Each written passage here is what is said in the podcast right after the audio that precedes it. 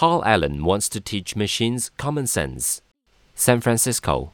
Microsoft co founder Paul Allen said Wednesday that he was pumping an additional 125 million US dollars into his nonprofit computer research lab for an ambitious new effort to teach machines common sense. The money for the Allen Institute for Artificial Intelligence will about double the lab's budget over the next three years, helping to fund existing research as well as the new effort called Project Alexandria. To make real progress in AI, we have to overcome the big challenges in the area of common sense, said Mr. Allen, who founded the software giant Microsoft in the 1970s with Bill Gates. Today, machines can recognize nearby objects, identify spoken words, translate one language into another, and mimic other human tasks.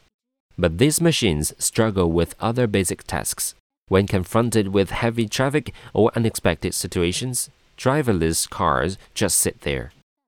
In the mid 1980s, Doug Lenat, a former Stanford University professor with backing from the government and several of the country's largest tech companies, started a project called Cyc.